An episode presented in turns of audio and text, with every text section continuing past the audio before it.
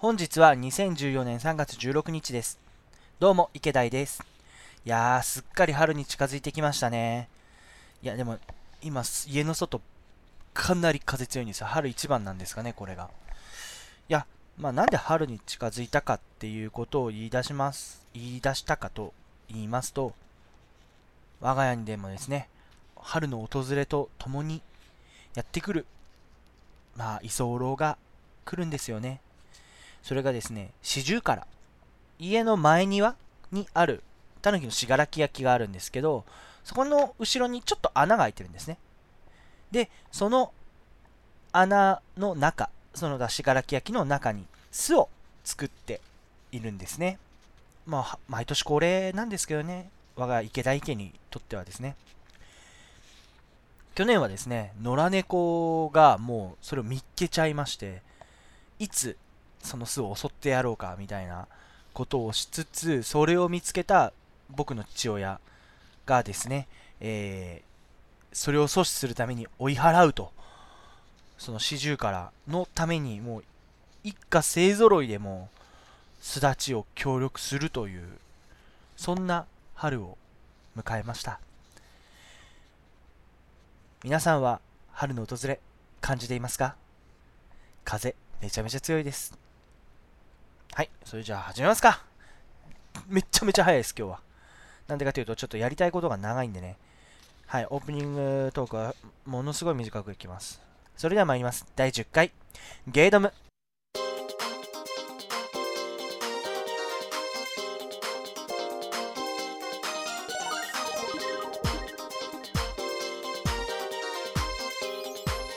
このラジオは僕池田が好きなゲーム読書映画 DVD 鑑賞の3つでその時のいいなって思ったものを淡々と紹介していく聴覚媒体です。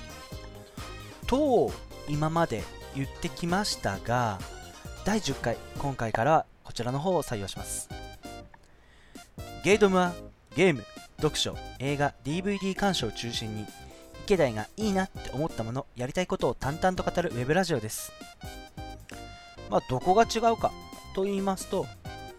まあ、先週、甲斐夏さん、コンセプト外のものを語ったんですけど、いや、これが面白かったんですよ。もちろん、ゲーム、読書、映画、DVD 鑑賞っていうのは僕の好きなものでもあるので、これをやることに意義はあるんですけど、それだけじゃなくて、やっぱ、もうちょっと広く浅くやりたいなと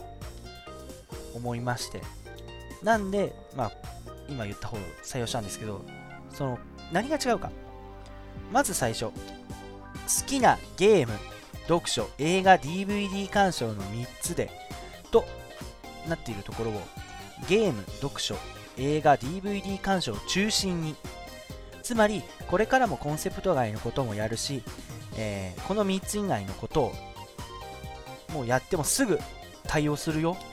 という意思表示です。またいいなって思ったもの、やりたいことと追加しました。これはですね、先週もしかしたら話してるとは思うんですけど、あの、池田のやりたいプロジェクト、こちらの方に何か進展がありましたら、このラジオを使って、いろいろやりたいなと思います。はい。でですね、お便り行く前に、今日もコンセプト外のことを少し話します。何かというとですね、あの、J リーグ、最近問題になりましたよね。その問題について、っとやりたいなと、僕なりの考えを言いたいなと思ったので、語りたいと思います。まあ、この件に関してはね、Twitter でもね、やるよっていう形でつぶやいてはいるんで、知ってる方もいらっしゃいますし、まあ、これについて、金賞さんメールいただいてるんで、またそちらの方も紹介したいと思います。というわけで、お便りのコーナー。はい、まず最初は Twitter からいただきました。中ちゃんマンさん、いつもありがとうございます。ドムス、かっこ照れ。いや、照れる必要ないですよ。もう中ちゃんマンさんが考えてくださった挨拶なんでね。僕は嬉しいっす。なんか、いいなって思いました、これも。それこそいいなって思いました。はい。コンセプト外の話、ありがとうございます。ミュージック系は好みなので嬉しかったです。甲斐夏さん。何曲か拾い聞いてみたのですが、自分は強があるシンドロームが好き。一瞬演歌調になるような歌い口、ツボです。次回も楽しみにしてます。ありがとうございます。強があるシンドロームね。あ、だから演歌調になるとこね。あそこいいですよね。いや、本当に好きなんだなっていう気持ちっていうのがやっぱ伝わってくるのかなと思いましたね。はい。いや、でも、そうなんですよ。移籍してるんですよ。カイナツさん。移籍した後の、確かあれ、シングルなんですよね。移籍する前の方もかなり好きな、多い、曲多いんで、またね、もしカラオケなんか行った時には、ね、中ちゃんマンさん、ね、大阪来た時にはぜひって言ってくださってるんで、もし行く機会あればですね、歌いますよ、カイナスさんの曲。ただし、低い声ですけどね。あのキーは出ないです。まあ、出ないですね。出たらびっくりでしょ。ほんとびっくりですよね。いきなり、うわ、すごい高い声。なんでね、このいつもの喋り口調からは到底想像できないくらい高音出るんですね、みたいなことはないんで、はい。ありがとうございます。いや、カイナスさん、いいっすよね。結局、あの後、またカテドラル聞く、カテドラル聞くんだろうなと思って、まあ、車、会社行くときに車乗って、CD 確認して入れたら、涙の成分入ってました。ファーストアルバムの方ですね。涙の成分を聞いてました。では、あと、Gmail、金賞さんから頂いてるんですけど、じゃこちらの方はちょっと本編の方でお話ししたいと思います。それでは、きますか。それでは聞いてください。どうぞ。ゲーム、読書、ムービー鑑賞の3つについて淡々と語るウェブラジオゲードム。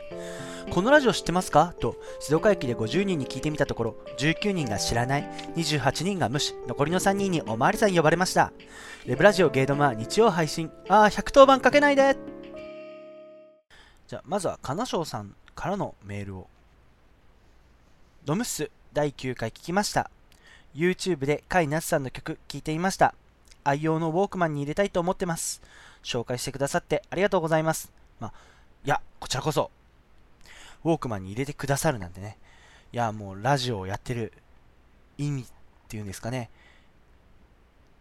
やっててよかったなって思う瞬間なんでね、こういったことが。本当にこちらもありがとうございます。ところで、今回は J リーグの横断幕問題を取り上げるとツイートされ、いても立ってもいられなくなりました。自分が一番問題だと思うのは、横断幕の横断幕の存在を知ったのは、試合開始後にもかかわらず、フロント及び関係者が試合終了まで外さなかったことです。かっこ、かっこ、取り外しの時間がずれてたら、処分は妥当だと思いましたが、エスパルスサポーターとばっちりですよね。もちろん、両チームの選手もです。浦和レッズのスタジアムの雰囲気はドルトムントに匹敵すると、ある外国人選手が言っていました。日本を代表するクラブですので、今後の浦和レッズを見守りたいです。サッカー大好き、J リーグ大好き、金賞でした。いや、ありがとうございます。まあ、僕もこの金賞さんの意見に対してはもう、おおむね賛成なんですよ。なんでね、その、じゃあ今回その J リーグのその横断幕問題、まあどういったことが起こっているのか、ちょっとこちらの方調べましたので、ざっと淡々とですね、淡々と紹介したいと思います。まあ、まず、事の発端はですね、3月の8日、埼玉スタジアムであった浦和レッズ対サガントスの、えー、J リーグ、サッカーの試合において、ゴール裏のコンコース、ゴール裏の、その、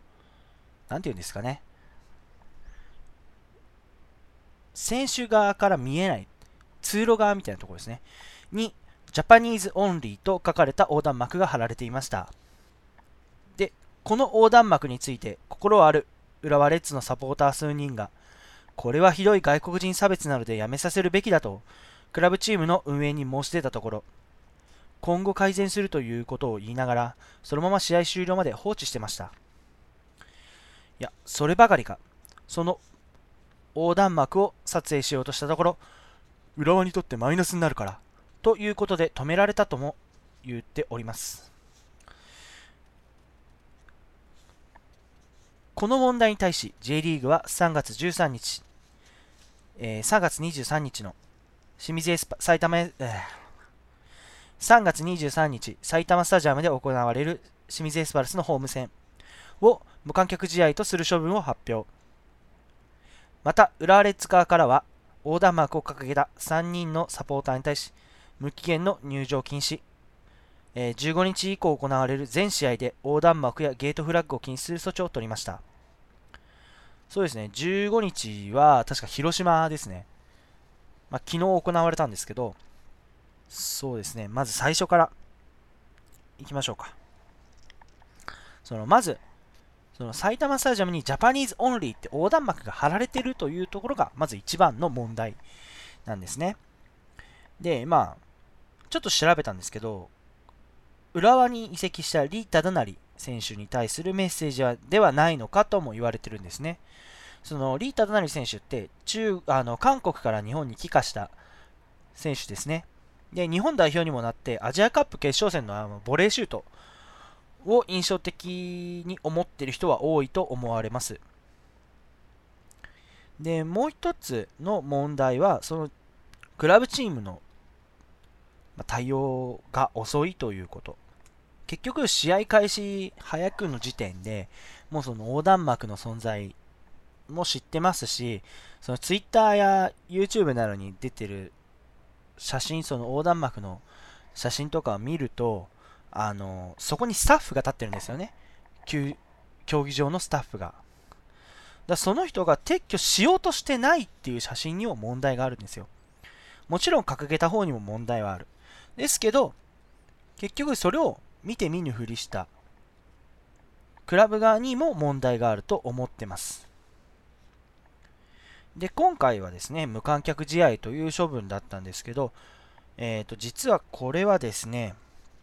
その、リーグの制裁について4番目に軽い処分なんですね。軽い順に言っていきますと、一番最初が検責。まあ、単純に始末書を書くとか、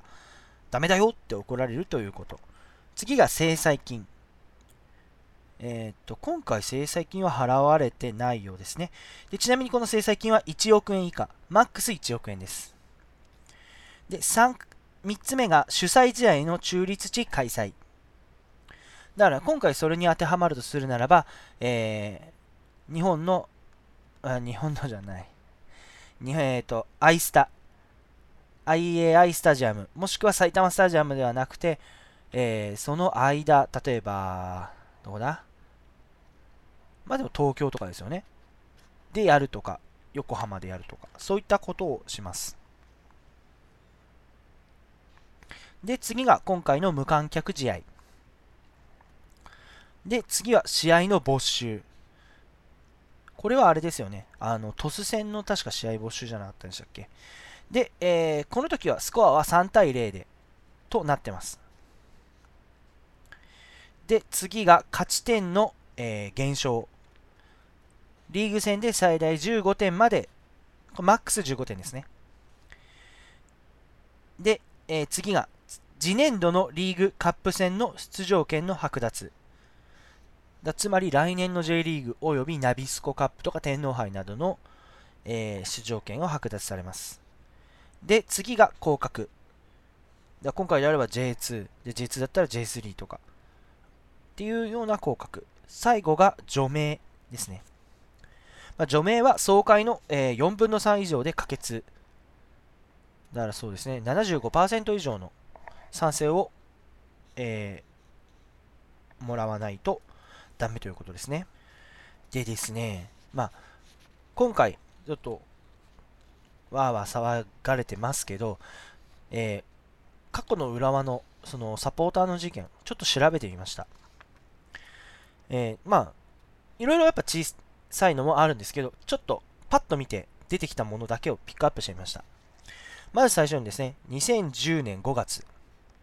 宮城で行われた仙台対浦和の試合後、約20人の浦和サポーターが立ち入り禁止区域に入って、ペットボトルを投げ、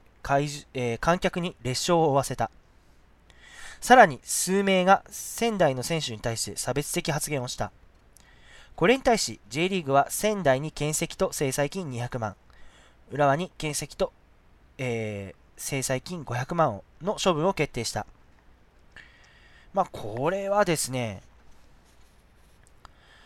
えー、っとですね、まず、ホームが仙台。ベガルタ仙台のホームで行われてるんですね。で、それで起きた問題なので、仙台側にも検責と制裁金が200万。つまり、あの、スタジアム側にも問題があるとされてしまったんですね。で、えー、説明からでもわかる通り、ここでも差別的な発言というものがされてるんですね。だから今回はその再発っていうことになります。で次がですね、えー、2012年4月。これがですね、乃木坂46。えっ、ー、と、確か2012年の時に、そのスカパーだがどこだかの、あの、J リーグのイメージソングだかを確か歌っているので、それで多分呼ばれたんだと思うんですけど、その乃木坂46に対し心ない暴言を浴びせたり、歌っている時にブーイングや拡声器でハウリングを発生させるなどの迷惑行為を行っていました。正直言って彼女たちに何の日もないですよね。これに関してはですね。例えば、負けた払い戦にブーイングをするとかならまだわかるんですよ。でもそうじゃなくて、その J リーグ全体を盛り上げようとするイメージキャラクターとして乃木坂46を採用されました。まあでも、その、なんて言うんですかね、神聖なサッカーに、そんな、アイドルそのスカート短くして生足見せたりとか、握手会などしてファンとの距離を縮めたりとかして、そういうなんか、アイドルに、怪我されたくないって、怪我されたって思っちゃったんでしょうね。だけど、心ない暴言、ちょっとここでは、あまりにも心がな心ない暴言だったんで言わないんですけど、さすがにひどいです。これもちょっと人、差別じゃないですけど、ちょっと人権を侵害するような発言だったんで、で、歌ってる時にね、真剣に彼女たちが歌ってるのにそれをブーイングしたり、拡声器などでハウリング、要するにマイクにの音を壊すような行為。もうこれ完全に威力業務妨害ですよね。下手したらですよね。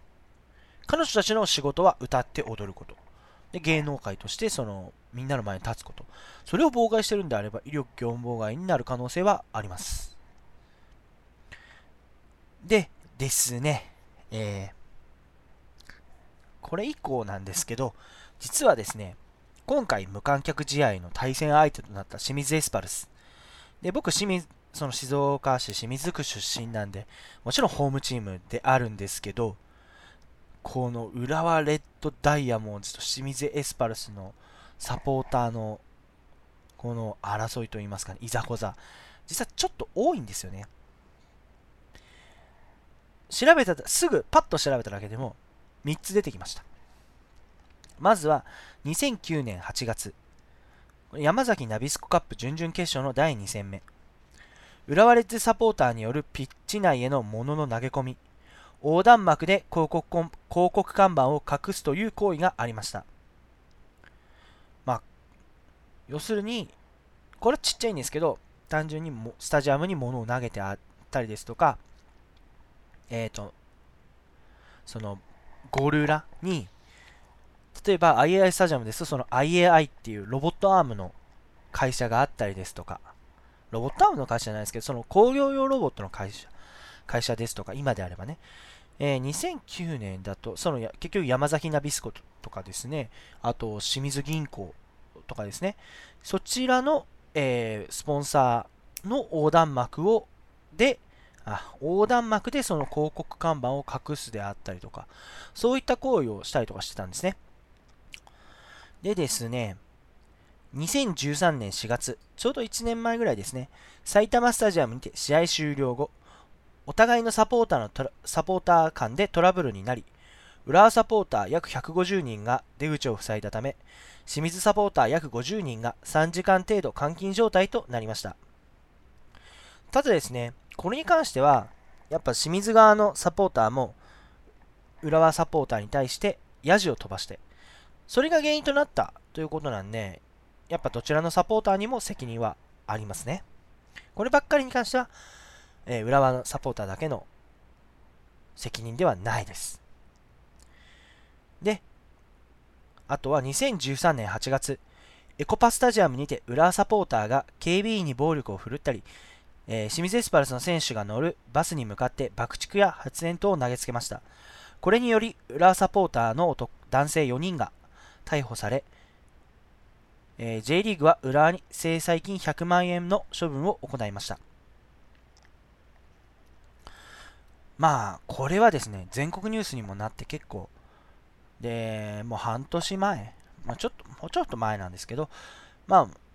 記憶に新しい方も多いと思います。えー、っと、まあ、なんですかね、完全にフーリガンですよね。これだけ見るとですね。で、でまあ、今回の起きたもの。で、それの影響が清水に来る。で、まあ、今回の案件に対して、僕の知り合いのエスパルス、その清水エスパルスのサポータ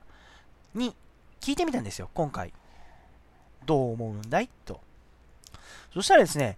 みんな声を揃えていました。なんでうちらばっか？まあ、これだけね、しかも1年に立て続けに2回も大きいことを起こしてるんですよ。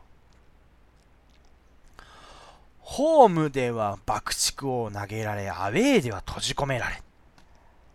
そんなことされてるんですよ。だからこそ、なんでまたっていう気持ちがありますね。ただですね、今回の被害者は、その、なんていうんですかね、確かに清水サポーター、もちろん清水エスパルの選手もあると思うんですけど、両チームの選手がやっぱ一番の被害者じゃないんですかね。自分たちはそのサポーターの応援があるって頑張れるっていうところもあるんですけど、そんなね、スタジアム、同じせあの時間を共有している中で、その心ない行為されてしまうと、やっぱ、うん、迷惑ではないんですけど、やっぱ悲しいですよね。で、まあ、今回のその横断幕問題も、その浦和の牧野選手がツイッターで、あの早く反応したんですね。やっぱ悲しいことですみたいな形で、えー、対応してたんですけど、それに対しても、牧野が言わなきゃこんな大きくなかったのにって思っているサポーターも少なからずいるようです。それが許せないですよね。選手側は、フォームの選手は、まあ、まあ、アウェイもそうなんですけど、お互いのサポーターに勝つことで気持ちよく帰ってもらおうと。やっぱ思うじゃないですか。もちろん自分たち優勝のためも、結局サポーターに優勝を、というものをこう味わってもらうためっていうのもあると思うんで、でもそれを、ね、そのサポーター側が踏みにじるような行為、やっぱそれはしてほしくないですよね。僕はですね、まあ、先ほど、ね、清水区出身ということで、もちろん清水エスパルスを応援してます。で、同じ静岡県の、えー、チーム、今 J2 に落ちたんですけど、J1 にいたジュビロ磐田も応援してます。それとは違う、別にですね、J1 の中で、あの、阿弥陀くじ、ちょっと不純な理由なんですけど、阿弥陀くじで今年応援するチームっていうものを決めてます。今年は実はまだやってません。まあ、なぜかというと、意味はないです。ただし、今年は浦和は入ってきませんね。それはもちろん浦和サポーターの方にも申し訳ないですし、浦和の選手にも申し訳ないです。ですが、こういったことをやられてしまうと、ちょっと気持ちよく応援できないんですよね。昔小学校の頃あの IAI スタジアム昔は日本平競技場と呼ばれてたところにですね広島サンフレッチェ広島との J リーグの試合観戦しに行ったんですよでその時にあの僕らもちろん清水エスパルス側のところに重責取ったんですけど、広島側の、まあもちろん遠いじゃないですか、広島、静岡って。なんで、広島サポーターの数が少なくて、ちょサポーターの応援で負けてたんですよね。で、まあ、当時小学生だった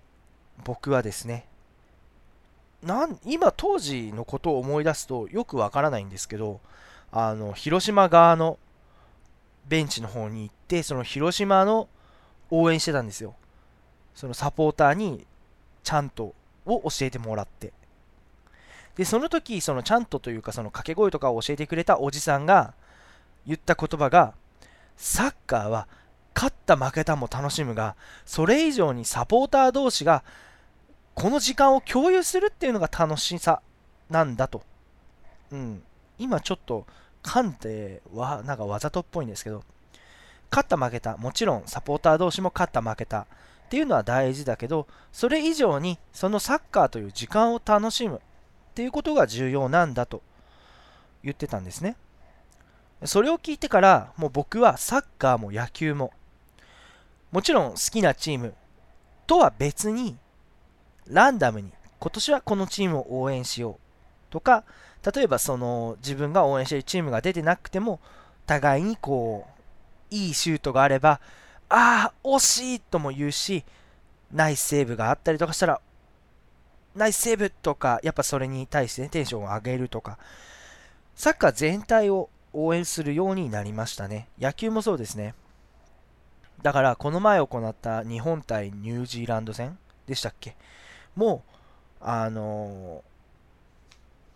結果としてはちょっと日本だらしない結果でしたね。4対2っていう形でだらしないとは思ったんですけど、まあ、ニュージーランド側の視点としても見てたんで、結構ニュージーランドもかなり中盤のパスの回し方とか僕は結構好きなタイプなんで、ただ中盤がね、まあいいです。なんでね、このサッカーというその時間を冒涜する行為、話戻しましたけど、サッカーを冒涜する行為っていうことをされてしまうとね、その同じ時間を共有できないと言いますか、やっぱそんな気分になってしまうんですよね。だからそういった気持ちになってしまった以上、やっぱもう今回の被害者、今回の問題による被害者は、先ほど言ったお互いの選手、そしてお互いのサポーターだと思うんですよ。まあ、浦和のサポーターはもう問題を起こしてない方に限定されるんですけどね。で、えー、金賞さんからのメールの方では、その、処分は妥当だと思ったんですけど、エスパルサポーターはとばっちりですよね。まあ、僕もこの処分に対しては妥当だとは思います。その、サポーターであり選手がやったことっていうのは、対戦相手、対戦相手のサポーターにも迷惑がかかることなんだよっていうことがはっきりとわかる処罰なんじゃないかなって思います。無観客試合っていうのは。その他のやつ、試合没収であったり、勝ち点の減少っていうのは、自分たち、その、今回であれば、浦和レッドダイヤモンズ側が被る被害のみであって、対戦相手は得しますよね。でもそうじゃねえんだと。やっぱこういうことをしたら、サッカー全体があんまいいイメージを持たれなくなるよと。そういうのをこう感じさせる処罰なんじゃないかなって思います。で、ちょっと調べたんですけど、やっぱゴドビ監督、エスパルスのゴドビ監督も、やっぱこの処置は妥当ではあるが、まあ納得はできてないみたいなことを言ってましたね。ちょっと今コメントパッと出てこなかったんですけど、同じようなニュアンスで言ってました。実際ゴドビ監督も他の国のチームを監督してた時に無観客試合みたいなのを経験しているって聞いたことがあります。ではね、なんでこの問題について取り上げたかと言いますとね、まあ妥当ではあるんですけど、僕納得はしてないんですよ。ゴドビ監督と一緒で。その何に納得しないかっていうと、まあ、まずは、クラブ側の対応の遅さ、まあ、今回も試合終了まで、えー、その横断幕を外さなかったのと、その対応に対する不透明さ。結局なんか浦和の代表のね方の謝罪会見ではその清水エスパルス側にもお詫びにしなくてはいけないですねとか言ってはいるんですけどそうじゃなくて清水側もしくは清水の清水エスパルスだけでなく清水のサポーター。もしくは、えー、今回であれば、あのー、ツアーを組んでたんでその応援ツアー埼玉への。組んでたその旅行会社運運行会社。それに対してどのようなフォローをするのか。そういったものをはっきりしていただきたかったなと、あの会見で。もちろん決まってなかったら決まってはいないんですけど、そういったことをしたいと思ってますって一言入れるだけで、だいぶ印象は違ったと思うんですよね。で、結局、その先ほどね、話を聞いたエスパルスのサポーターの方に、で、結局、うちらもその無観客無観客試合の被害をこう、なんていうの処分を受けたことと変わらないじゃないか。と言ってましたし、だから、それに対するフォローはどうしてくれるのかと、やっぱ僕と同じような意見でしたね。あとですね、まあ、僕はですね、あと、浦和レッドダイヤモンドの講演会、あるんですけど、講演会。あと、今回、その、ゴール裏？っていうんですかね、そのゴール裏のコンコースにいつも陣取ってる応援団体についても少しやっぱ納得はいってないです、対応に。その今回の事件で結局浦和サポーターどんな人がやってたとしても浦和サポーターがや起こした事件なんでやっぱ講演会側から謝罪の文章が出てきてもよかったんじゃないかなと僕は思うんですよまあ全然関係ないのになんで謝んなきゃいけないんだ割に合わないじゃないかって思うしそこまで必要ないんじゃないかなって思う方絶対いると思うんですよだけどやっぱ僕ら、外が、外が、その、中を、浦和サポーターの内内情を知らない人たちからとってしてみれば、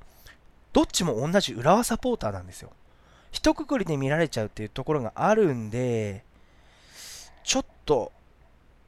やっぱ調べてみたんですよ、それ以降。で、講演会のブログでですね、その3月11日、のブログのタイトルがですね、映画撮影、ホーム開幕戦で講演会にも密着。ちょっと空気読んでほしかったですよね。もう3月8日の試合終了後の時点で、一応横断幕についてはもう出てたんで、問題として。挙げられてたのに、え多分講演会の方だから、そのサポーターの方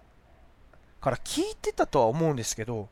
で、別に映画の撮影をするなとは言わないですし、確かこれ、そのボランティアみたいな、その、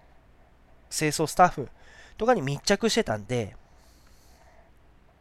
全然問題ないです。やってくださることは全然僕もそういったものを見てみたいんですけど、でもその前に、いち早く、いや、こういうことが起きてしまいました、みたいな形で言ってもよかったんじゃないかなって僕は思います。で、あと、まあ、その、直接、ゴールの、ゴール裏で応援していた応援団体、浦和ボーイズでいいんですかね、が謝罪声明を発表してるんですけど、で、それを読んだんですね。だけど、なんとなく、ざっくり言っただけで、うちらのチームのメンツがやっちゃったごめんねでも、より一層応援するから許してねみたいに僕は捉えてしまったんですよ。あんまりその反省の気持ちが出てないんですよね。で、その謝罪の文面に一個も鳥栖、清水っていう言葉が出てなかったんですよ。例えば、処分が発表される前のせその謝罪声明であれば、清水が出てこないのは別に全然問題はないとは思うんですけど、せめて今回の対戦相手であった鳥栖、もしくは鳥栖のサポーター、それに関しては一言やっぱ欲しかったなぁとは思います。あとはですね、サポーターの反応もちょっと嫌でしたね。やっぱ Yahoo とか見たんですよ。そしたら、いや、やってるのは一部のファン、サポーターだけだから、うちらは埼玉スタジアムの外行って、入れないけど応援するよ。いや、それだったら無観客試合っていう処罰をした意味がないんですよ。何も意味ないじゃないですか。チケット取れないけど、嵐の歌声聞きたいから、国立の外で聞いてるよって言ってるジャニーズオタと何ら変わらないですよね。で、それで、もし本当にそれが起きたとしたら、来週なんでね、起きたとしたら、もしくはそういう本気でそう思ってるのであれば、クラブ側、浦和側が何かアクションを起こさないといけないと僕は思います。うんってそうでしょ最初、もうちょっとここから言葉が汚くなりますけど、この記事を見たとき、バカなんじゃねえのって思いましたもん。そうじゃねえと。なんで無観客試合っていうことをさせられてるのか、もうちょっと考えた方がいいんじゃないかなって思ったんですよ。で、なぜ無観客？清水のあのサポーターだけでも入れてあげたらどうかっていうのももちろんネットの中であったんですけどでもそれだとなりすましで入られる可能性があるので無理ですってもうクラブ側からもサポーターを全然信用されてないんですよ。いいんですか浦和さん。裏サポーターの方々。いいんですか？で、また埼玉スタジアムの外で応援なんかしてみたら、またネットで騒がれて、やっぱ浦和ってこうだよなって。思われるんですよ。第一、確か浦和って国連のそのなんかサッカープロジェクトみたいの入ってましたよね。人種差別をしちゃいけませんよ。人種差別に反対しているクラブ側が起こした事件なんで、やっぱ思った以上にことは重大なんですよ。そのあたりをですね、考えてみないといけないかもしれないです。もちろん今回は浦和だけをピックアップしました。で、僕が応援してるしも、清水エスパルスのサポーターも、あの、ジュビロ磐田との静岡ダービーでファンの、ね、方がですね、その浦和じゃない、浦和じゃない、えっ、ー、と、磐田に対してですね、心ない発言をしたと、やっぱこちらでもニュースになりました。今回の件は、やっぱ明日は我が身なんですよ。で、なぜ無観客試合が妥当かっていうと、例えばこれが悪しき判例となる可能性はもちろん出てきます。例えば、もしもしこれで、えー、勝ち点の減少、もしくは降格などの処分になった場合に、先ほど言った他の関係ないさ、あのー、なんて言うんですかね。例えば、僕、清水サポーターなんですけど、が、あのー、例えば今1位である浦和、ラレットダイヤモンドのことがもう嫌いで嫌いでしょうがなくて、じゃあ昔、その、あった人種差別的な横断幕つけりゃいいじゃん。そしたら、勝ち点減るよ。などとですね、悪いこと考えるサポーターって絶対出てくるんですよ。だから、無観客試合、とりあえずその成績には関係ないけど、今回の事件は重要なんだよっていうことがわかる。そのような処理、処置で良かったんじゃないかなと思います。だって、これ結局、無理にでも他のサポーター、その先ほど中、あの、クラブ側にですね、あの、やめさせるべきだと申してたサポーター数人がですね、外せばよかったんですよ、その場で。でも結局、何も行動してないっていうので、あれと一緒ですよね、いじめ。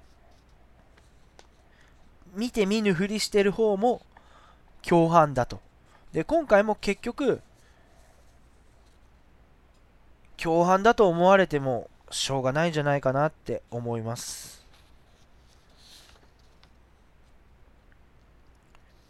今後はね、こういうことやっぱあってほしくないですよね。僕もサッカー好きなんですよ。その小学校の頃は6年間、幼稚園からですね、幼稚園の2年間の小学校の6年間、8年間、サッカーやってたんで、もちろんサッカー好きです。で、もちろん地元、静岡なんでサッカー大国と呼ばれたし、ね。なんでサッカー選手、高校サッカーからもういろいろと、もうあげく幼稚園のサッカーまでテレビであの中継とかするぐらい、やっぱサッカー盛んなんですよ。で、僕はその堀池匠選手、元日本代表の堀池匠選手に、がものすごい憧れてるんですね。いや、憧れてる選手はたくさんいますけど、まあ、その中でも3本の指に入るぐらい尊敬してる選手が堀池匠選手。今、サッカー解説者なのかな。で、まあ、なんでかと言いますと、あの、地元一緒なんですよ。だから、やっぱ、それだとね、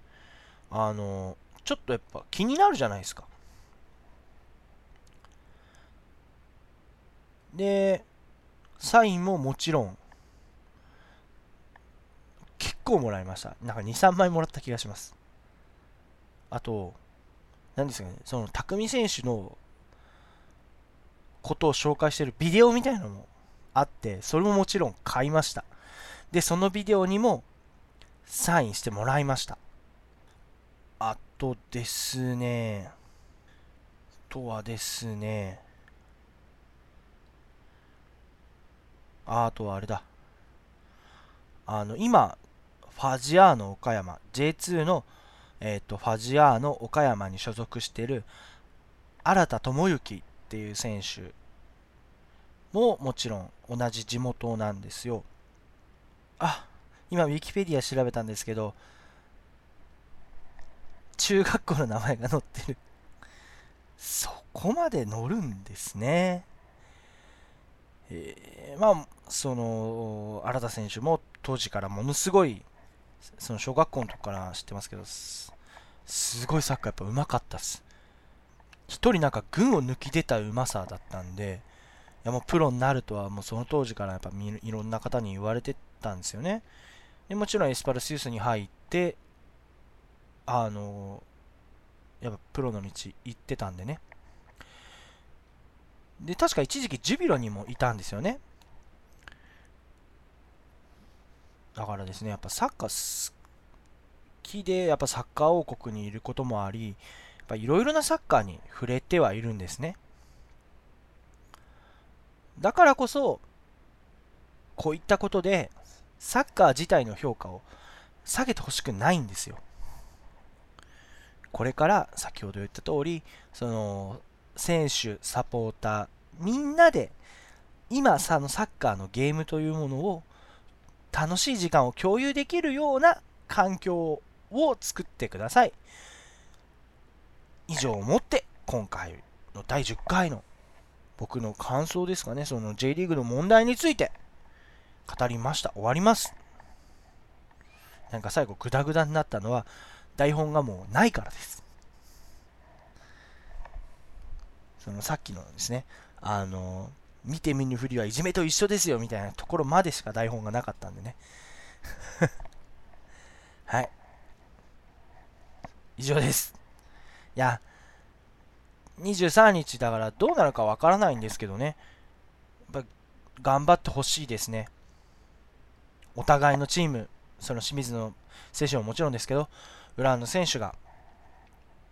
サポーターがこんなことになってしまったけど、自分たちは自分たちはサッカーをやるだけだっていうその姿勢の気持ちを貫いてほしいですね。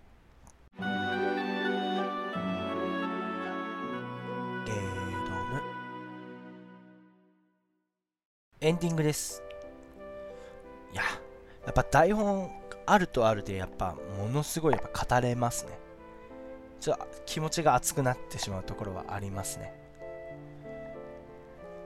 今回は初めてあの台本を印刷したんですよ。今まではあのパソコンのモニター上にこう読めるような形でファイル開いてたんですけどそうじゃなくて今回ちょっと台本という形でね印刷してみようかなと思ったんですけどまあ3ページ分の印刷になりましたね。いやでも台本やっぱあるとなしだとちょっと違いますね。流れっていうもんなんですかね。ちょっとですね、本編語りすぎてですね、若干疲れ気味です。なんでね、今日はちょっともう締めようかな。ではまずお便りからですね。この番組では皆さんからのお便り、番組の感想、誹謗中傷、嵐コメント、あとやってほしいことを募集しております。注意点はですね、その紹介した内容を単純につまらないと、えー、言ってくださるのは全然構わないんですけど、そうじゃなくて、今回の事件について、あの、とは関係なしに、あの、単純に互いのサポーターを、あの、誹謗中傷、そういったものをコメントするのは、あのこの番組だけではなく全てにおいてやめてください。す、べ、い、ての宛先はガノモ617 gmail.com ganomo617 gmail.com です。ツイッターアカウントは僕個人のアカウント、池大2887 IKE アンダーバー DAI2887 に直接リプライ、またはハッシュタグゲードム、ひらがなでゲードムまでお願いします。来週はですね、申し訳ないんですけど、配信が遅くなります。まあ理由はですね、ちょっと日曜日の夜にですね、あの、検定試験、僕自身のですね、検定試験があってですね、ちょっとこちらの方に、こちらの方に力を入れたいと言いますか、ちょっと大事な試験なんで、あの、優先順位を上げたいと思ってます。だけど、やっぱこちらのラジオの方もないがしろにしたくないと言いますか。ラジオやりたいんで、僕自身が。もうこのラジオは僕が喋りたいから喋ってるっていうのもあるんでね。なんで、ちょっと遅れます。内容は決めてません。収録自体も多分遅れちゃうと思うので、もうやってほしいこととかあったらもうバンバンバンバンお便りください。対応しますよ。じゃあ、それではですね、今日、今回の第10回も終わりですかね。ですね。じゃあ、もうだんだん春になってきて、こう、気温の変化に対応しきれず、ちょっと体調崩してしまう可能性がありますので、皆様体調の方は、お体の方、気をつけください。それでは、ごきげんよう。